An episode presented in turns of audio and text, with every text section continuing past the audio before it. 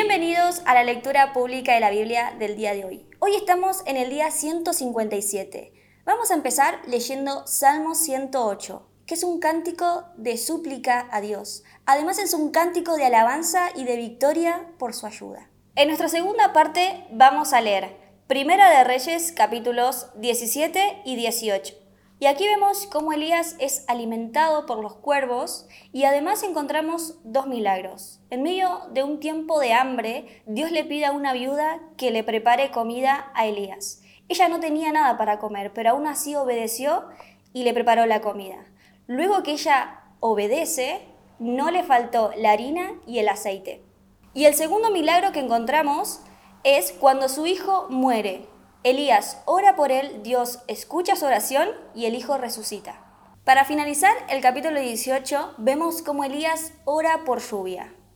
En nuestra tercera parte vamos a leer Hechos capítulo 22, del 24 al 30. Pablo revela su ciudadanía romana y se presenta ante el concilio. Disfrutemos juntos de la lectura pública de la Biblia del día de hoy. El libro de Salmos, capítulo 108. Mi corazón está confiado en ti, oh Dios. Con razón puedo cantar tus alabanzas con toda el alma. Despiértense lira y arpa, con mi canto despertaré al amanecer. Te daré gracias, Señor, en medio de toda la gente. Cantaré tus alabanzas entre las naciones pues tu amor inagotable es más alto que los cielos, tu fidelidad alcanza las nubes. Exaltado seas, oh Dios, por encima de los cielos más altos, que tu gloria brille sobre toda la tierra. Rescata ahora a tu pueblo amado, respóndenos y sálvanos con tu poder. Por su santidad Dios ha prometido, dividiré a Siquem con alegría y mediré el valle de Sucot. Galaad es mío y también Manasés.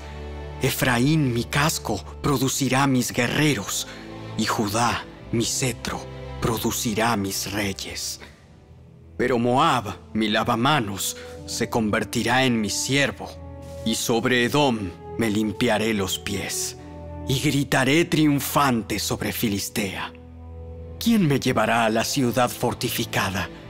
¿Quién me dará la victoria sobre Edom?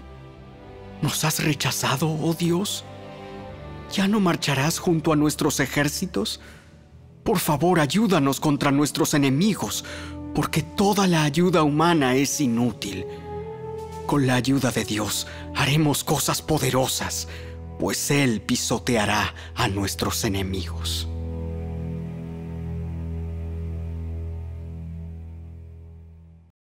El primer libro de Reyes, capítulo 17. Ahora bien, Elías, quien era de Tisbé en Galaad, le dijo al rey Acab: Tan cierto como que el Señor vive, el Dios de Israel, a quien sirvo, no habrá rocío ni lluvia durante los próximos años hasta que yo dé la orden. Después, el Señor le dijo a Elías, Vete al oriente y escóndete junto al arroyo de Kerit, cerca de su desembocadura en el río Jordán. Bebe del arroyo y come lo que te den los cuervos, porque yo les he ordenado que te lleven comida. Entonces Elías hizo lo que el Señor le dijo y acampó junto al arroyo de Kerit, al oriente del Jordán. Los cuervos le llevaban pan y carne por la mañana y por la noche, y él bebía del arroyo.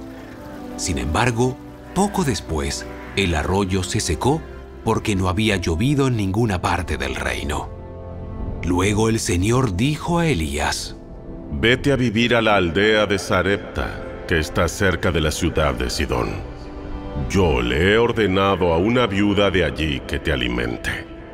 Elías se dirigió a Sarepta y cuando llegó a las puertas del pueblo, vio a una viuda juntando leña y le dijo, Por favor, ¿podrías traerme un poco de agua en una taza? Mientras ella iba a buscarle el agua, la llamó y le dijo, También tráeme un bocado de pan.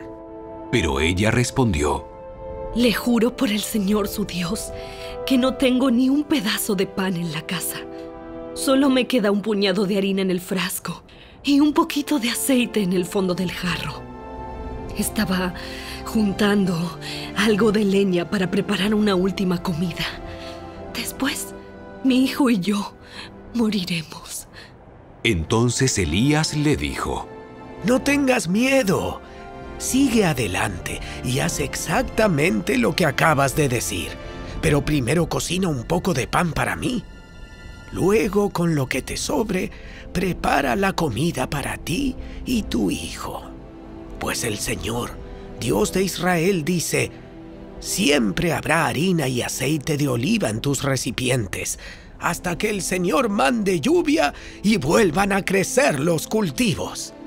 Así que ella hizo lo que Elías le dijo, y ella, su familia y Elías comieron durante muchos días. Siempre había suficiente harina y aceite de oliva en los recipientes, tal como el Señor lo había prometido por medio de Elías. Tiempo después, el hijo de la mujer se enfermó. Cada día empeoraba y finalmente murió. Entonces ella le dijo a Elías, ¡Ay, hombre de Dios! ¿Qué me ha hecho usted? ¿Ha venido aquí para señalarme mis pecados y matar a mi hijo? Pero Elías contestó, Dame a tu hijo. Entonces tomó el cuerpo del niño de los brazos de la madre, lo cargó por las escaleras hasta la habitación donde él estaba alojado y lo puso sobre la cama. Después Elías clamó al Señor. Oh Señor, mi Dios, ¿por qué le has traído desgracia a esta viuda que me abrió su casa al provocar la muerte de su hijo? Entonces Elías se tendió sobre el niño tres veces y clamó al Señor. Oh Señor, mi Dios, te ruego que le devuelvas la vida a este niño. El Señor oyó la oración de Elías, y la vida volvió al niño y revivió. Entonces Elías bajó al niño de la habitación en el piso de arriba y se lo entregó a su madre. Mira, tu hijo vive. Entonces la mujer le dijo a Elías, Ahora estoy convencida de que usted es un hombre de Dios y que de verdad el Señor habla por medio de usted.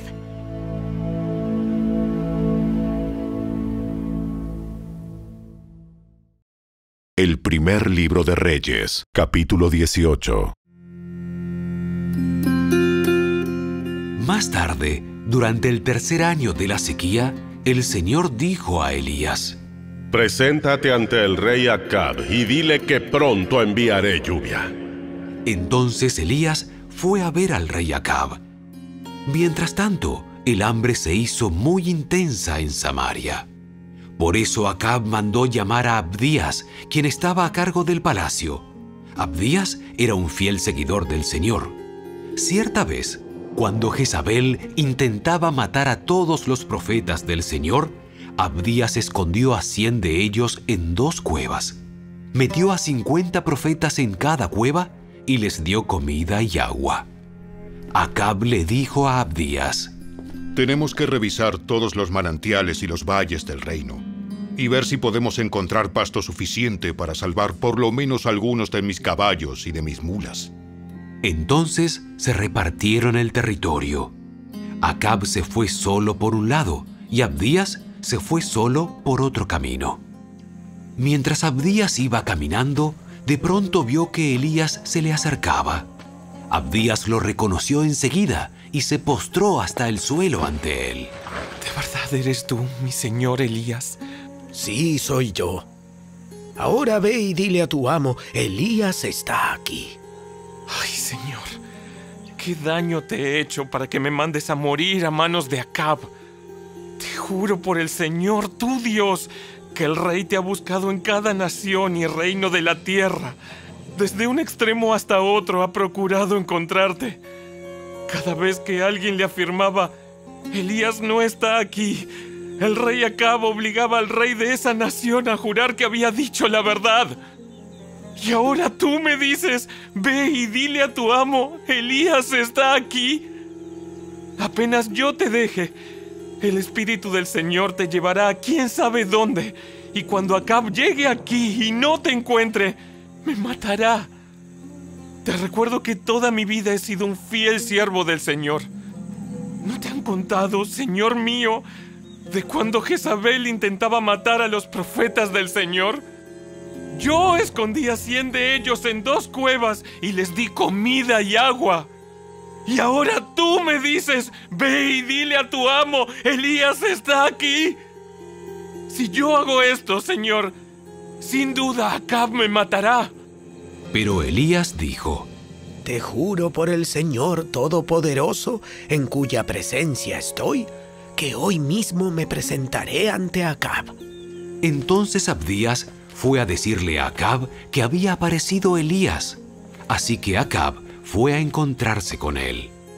Cuando Acab vio a Elías, exclamó, ¿Así que realmente eres tú, el alborotador de Israel? Yo no le he causado ningún problema a Israel. Tú y tu familia son los alborotadores, porque se negaron a obedecer los mandatos del Señor y en cambio han rendido culto a las imágenes de Baal. Ahora convoca a todo Israel para que se reúna conmigo en el Monte Carmelo, junto con los 450 profetas de Baal y los 400 profetas de Acera, a quienes Jezabel mantiene. Entonces Acab convocó a todos los israelitas y a los profetas al monte Carmelo. Elías se paró frente a ellos y dijo, ¿Hasta cuándo seguirán indecisos titubeando entre dos opiniones? Si el Señor es Dios, síganlo. Pero si Baal es el verdadero Dios, entonces síganlo a él. Sin embargo, la gente se mantenía en absoluto silencio. Entonces Elías les dijo, Yo soy el único profeta del Señor que queda, pero Baal tiene 450 profetas. Ahora traigan dos toros. Los profetas de Baal pueden escoger el toro que quieran, que luego lo corten en pedazos y lo pongan sobre la leña de su altar, pero sin prenderle fuego. Yo prepararé el otro toro y lo pondré sobre la leña del altar y tampoco le prenderé fuego. Después, invoquen ustedes el nombre de su Dios y yo invocaré el nombre del Señor. El Dios que responda enviando fuego sobre la madera, ese es el Dios verdadero. Y toda la gente estuvo de acuerdo. Así que Elías dijo a los profetas de Baal, Empiecen ustedes, porque son muchos. Escojan uno de los toros, prepárenlo e invoquen el nombre de su Dios, pero no le prendan fuego a la leña. Entonces ellos prepararon uno de los toros y lo pusieron sobre el altar. Después invocaron el nombre de Baal desde la mañana hasta el mediodía, gritando, ¡Oh Baal! ¡Respóndenos! ¡Respóndenos! ¡Respóndenos! Pero no hubo respuesta alguna. Entonces se pusieron a bailar, cojeando alrededor del altar que habían hecho. Cerca del mediodía, Elías comenzó a burlarse de ellos. Tendrán que gritar más fuerte. Sin duda que es un dios. Tal vez esté soñando despierto o quizá esté haciendo sus necesidades. Seguramente salió de viaje o se quedó dormido y necesita que alguien lo despierte. Así que ellos gritaron más fuerte y como acostumbraban hacer, se cortaron con cuchillos y espadas hasta quedar bañados en sangre. Gritaron disparates toda la tarde hasta la hora del sacrificio vespertino, pero aún no había respuesta, ni siquiera se oía un solo sonido. Entonces Elías llamó a la gente. Vengan acá. Así que todos se juntaron a su alrededor mientras él reparaba el altar del Señor que estaba derrumbado. Tomó doce piedras, una para representar a cada tribu de Israel, y usó las piedras para reconstruir el altar en el nombre del Señor. Luego cavó una zanja alrededor del altar con capacidad suficiente para 15 litros de agua. Apiló la leña sobre el altar, cortó el toro en pedazos y puso los pedazos sobre la madera. Luego dijo, Llenen cuatro jarras grandes con agua y echen el agua sobre la ofrenda y la leña. Una vez que lo hicieron, les dijo, Háganlo de nuevo. Cuando terminaron, les dijo, Háganlo por tercera vez. Así que hicieron lo que les dijo, y el agua corría alrededor del altar, tanto que hasta colmó la zanja. A la hora que solía hacerse el sacrificio vespertino, el profeta Elías caminó hacia el altar y oró. Oh Señor, Dios de Abraham, de Isaac y de Jacob, demuestra hoy que tú eres Dios en Israel y que yo soy tu siervo. Demuestra que yo he hecho todo esto por orden tuya. Oh Señor, respóndeme. Respóndeme para que este pueblo sepa que tú, oh Señor, eres Dios y que tú los has hecho volver a ti. Al instante, el fuego del Señor cayó desde el cielo y consumió el toro, la leña, las piedras y el polvo. Hasta lamió toda el agua de la zanja. Cuando la gente vio esto, todos cayeron rostro en tierra y exclamaron, ¡El Señor! ¡Él, es Dios! ¡Sí! ¡Sí! ¡El Señor es Dios! ¡El Señor, es, Dios. Entonces Elías ordenó, Atrapen a todos los profetas de Baal. No dejen que escape ninguno. Entonces los agarraron a todos, y Elías los llevó al valle de Sison, y allí los mató. Luego Elías dijo a Acab, Vete a comer y a beber algo, porque oigo el rugido de una tormenta de lluvia que se acerca. Entonces Acab fue a comer y a beber. Elías, en cambio, subió a la cumbre del monte Carmelo, se inclinó hasta el suelo y oró con la cara entre las rodillas. Luego le dijo a su sirviente, Ve y mira hacia el mar. Su sirviente fue a mirar y regresó donde estaba Elías y le dijo, No vi nada. Siete veces le dijo Elías que fuera a ver. Finalmente, la séptima vez, su sirviente le dijo, Vi una pequeña nube, como del tamaño de la mano de un hombre, que sale del mar. Entonces Elías le gritó, Corre y dile a Acab, sube a tu carro y regresa a tu casa. Si no te apuras, la lluvia te detendrá. Poco después, el cielo se oscureció de nubes. Se levantó un fuerte viento que desató un gran aguacero, y Acab partió enseguida hacia Jezreel. Entonces el Señor le dio una fuerza extraordinaria a Elías, quien se sujetó el manto con el cinturón y corrió delante del carro de Acab todo el camino hasta la entrada de Jezreel. Los Hechos de los Apóstoles, capítulo 22. El comandante llevó a Pablo adentro y ordenó que lo azotaran con látigos para hacerlo confesar su delito. Quería averiguar por qué la multitud se había enfurecido. Cuando lo ataron para azotarlo, Pablo le preguntó al oficial que estaba allí. ¿Es legal que azoten a un ciudadano romano que todavía no ha sido juzgado?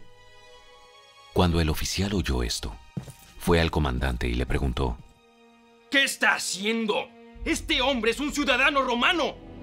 Entonces el comandante se acercó a Pablo y le preguntó, Dime, ¿eres ciudadano romano? Sí, por supuesto que lo soy. Yo también lo soy. Y me costó mucho dinero. Pero yo soy ciudadano de nacimiento. Los soldados que estaban a punto de interrogar a Pablo se retiraron velozmente cuando se enteraron de que era ciudadano romano, y el comandante quedó asustado porque había ordenado que lo amarraran y lo azotaran. Al día siguiente, el comandante ordenó que los sacerdotes principales se reunieran en sesión con el Concilio Supremo Judío. Quería averiguar de qué se trataba el problema, así que soltó a Pablo para presentarlo delante de ellos.